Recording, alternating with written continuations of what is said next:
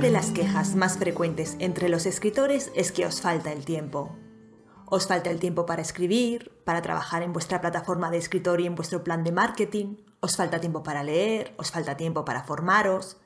Sin duda es cierto, desarrollar una carrera de escritor consume mucho tiempo.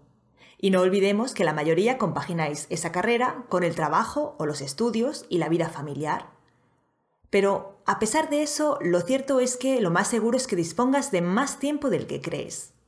Por desgracia, es terriblemente usual gestionar mal el tiempo y, entre otras cosas, ser víctima involuntaria e inconsciente de los ladrones de tiempo. ¿No sabes lo que es un ladrón de tiempo? Pues en el episodio de hoy te voy a hablar de ellos y te voy a ayudar a que identifiques los tuyos. Primero te señalaré cinco ladrones de tiempo que son muy, muy habituales entre los escritores. Seguro que alguno de ellos te está robando el tiempo. Y después te propondré un ejercicio que te va a ayudar a determinar cuáles son tus ladrones de tiempo personales. Verás qué fácil.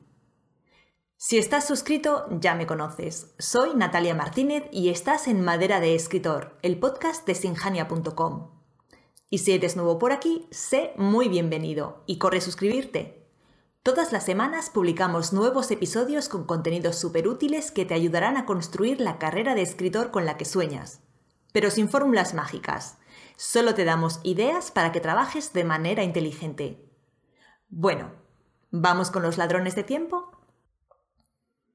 Llamamos ladrones de tiempo a todas aquellas actividades que ocupan tu precioso tiempo sin dar como fruto un resultado efectivo son las tareas que te ocupan, pero que no hacen que te acerques a tus objetivos.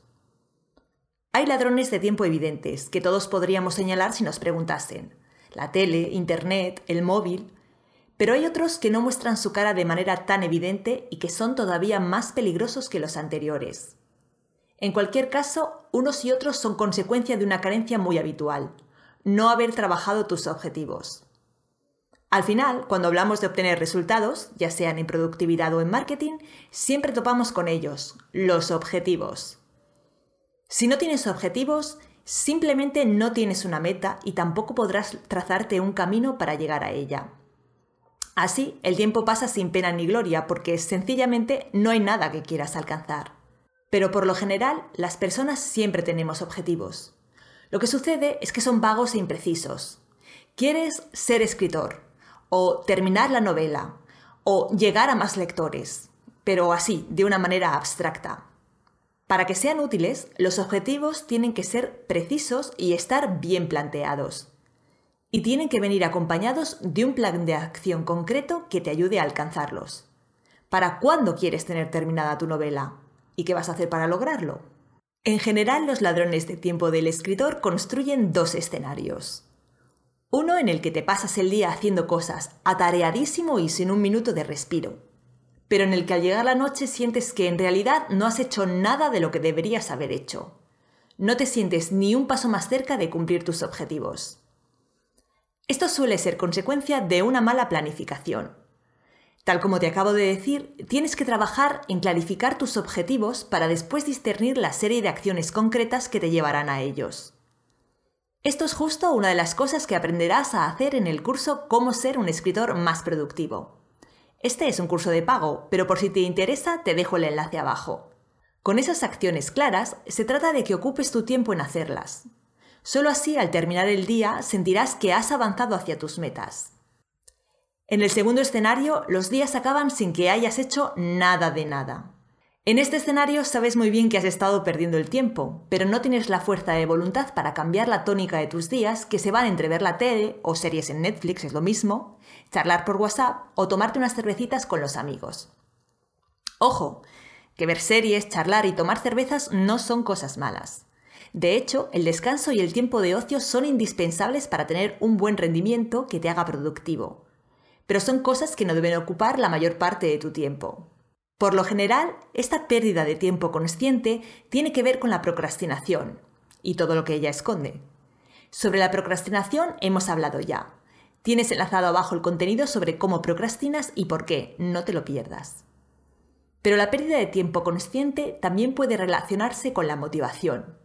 A lo mejor no estás lo suficientemente motivado para escribir y para trabajar en tu carrera de escritor.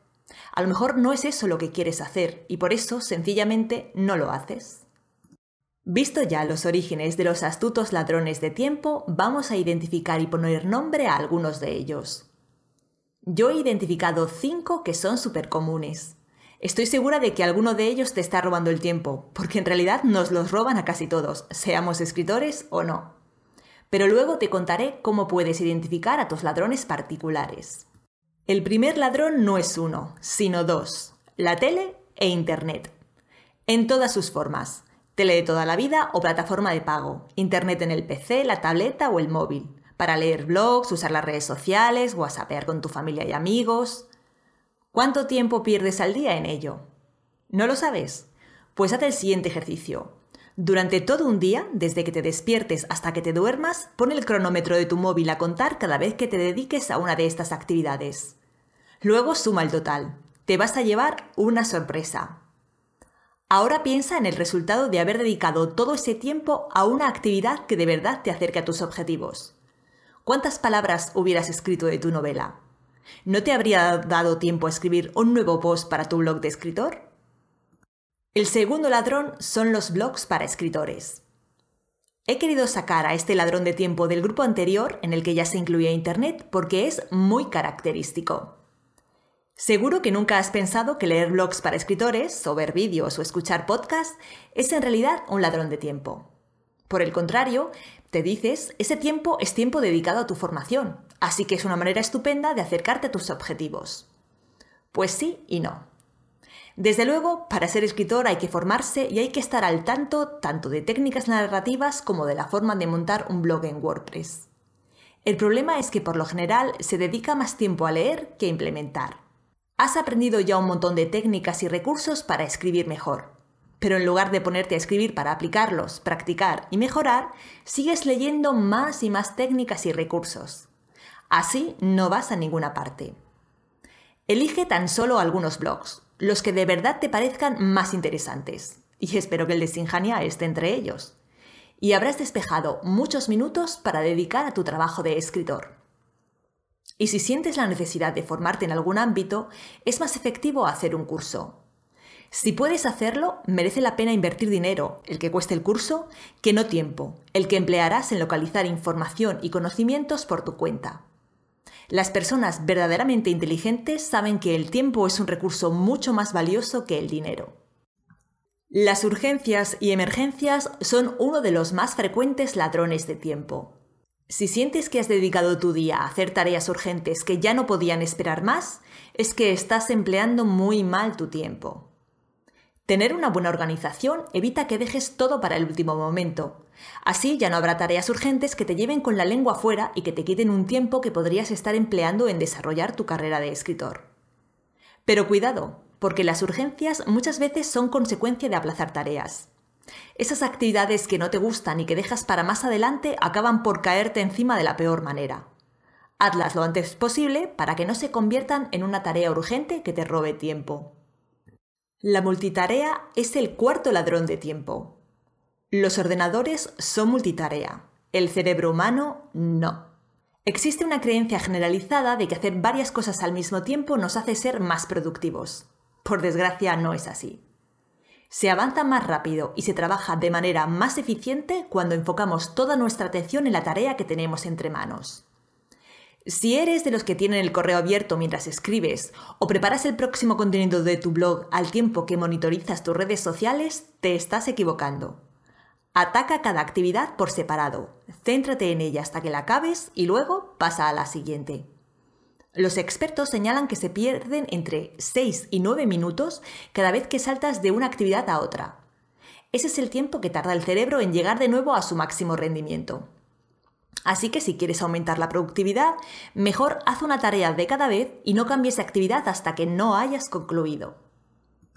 ¿Tienes una agenda diaria de cosas que hacer? ¿Están incluidas en ella las tareas que debes hacer cada día para llevar a buen término tus objetivos de escritor? Si la respuesta es no, estás improvisando. Y la improvisación es el quinto ladrón de tiempo. Cuando no planificas tu día a día, ocurre lo siguiente. Excepto las obligaciones fijas de tu horario, el trabajo las clases o una reunión en el colegio de tu hijo, el resto de tu día es pura improvisación. Lo llenarás entonces con las pequeñas tareas indispensables, la compra, la casa, con urgencias varias, si eres de los que lo deja todo para el último momento, y con tiempo de ocio. No habrá lugar para la escritura ni para todo lo que ella lleva aparejado. Otra posibilidad es que sí tengas un horario en el que hayas planificado cada día al dedillo, pero que te hayas olvidado de reservar en él tiempo para la escritura. Puede que el síndrome del impostor en el escritor te lleve a pensar que, como no eres un escritor de verdad, es absurdo dejar espacio para la escritura en tus rutinas diarias. En ese caso, cuando ya has cumplido con todas tus obligaciones diarias, empleas el tiempo que te queda libre en trabajar en tu carrera de escritor. Lo que pasa es que, como no has planificado ese tiempo previamente, improvisas. Trabajas sin un plan previo y sin criterio. Y la improvisación nunca da buenos resultados no es un método efectivo para llegar a tus objetivos. Bien, te he presentado algunos ladrones de tiempo del escritor, pero sé que lo que tú necesitas es un método para librarte de ellos. Lo primero que tienes que hacer para neutralizar a los ladrones de tiempo es identificar tus objetivos y establecer qué acciones tienes que llevar a cabo para llegar a ellos. Una vez que tengas claro lo que deberías hacer para alcanzar tus metas, llega el momento de identificar a tus ladrones de tiempo. Te he señalado cinco. Son los cinco más comunes según mi experiencia de 10 años trabajando con escritores. Pero tal vez los tuyos sean otros. Para identificar los que te frenan a, ti, te propongo otro ejercicio. Durante al menos un día, desde que te despiertes hasta que te duermas, anota cada actividad que hagas y el tiempo que le dedicas. Digo desde que te despiertes hasta que te duermas porque puede que seas de los que en la cama también hace cosas lee, consulta el correo, ve la televisión y esas actividades deben constar en tu lista. Si quieres ser exhaustivo, puedes hacer este ejercicio durante varios días, lo que te permitirá detectar patrones y actividades recurrentes. Después, solo tienes que consultar la lista que has elaborado e identificar aquellas actividades en las que empleas tiempo de manera habitual, pero que no te acercan a tus objetivos. Esos son tus ladrones de tiempo. Luego, solo tienes que sustituir a esos malvados ladrones de tiempo por tareas y acciones que sí te conducen a tu meta. Sé consciente de que ahí entran en juego tu organización, tu disciplina, tus hábitos, tu compromiso y tu motivación. Trabájalos día a día. Sobre todas estas cosas, organización, disciplina, hábitos, motivación, hablamos cada semana en el podcast. Te damos ideas para que refuerces tu compromiso con la escritura, desarrolles tu carrera y seas más productivo. Pero también hablamos de escritura creativa, que sé que son los episodios que más te gustan. La semana próxima te contaré algunos trucos para usar el narrador en primera persona de manera efectiva. Suscríbete si no quieres perdértelo. Y si la semana se te hace muy larga, vente a vernos a la web y aprovecha que estás allí para unirte a la comunidad de escritores. Puedes hacerlo en www.sinjania.com. Venga, hasta la semana que viene.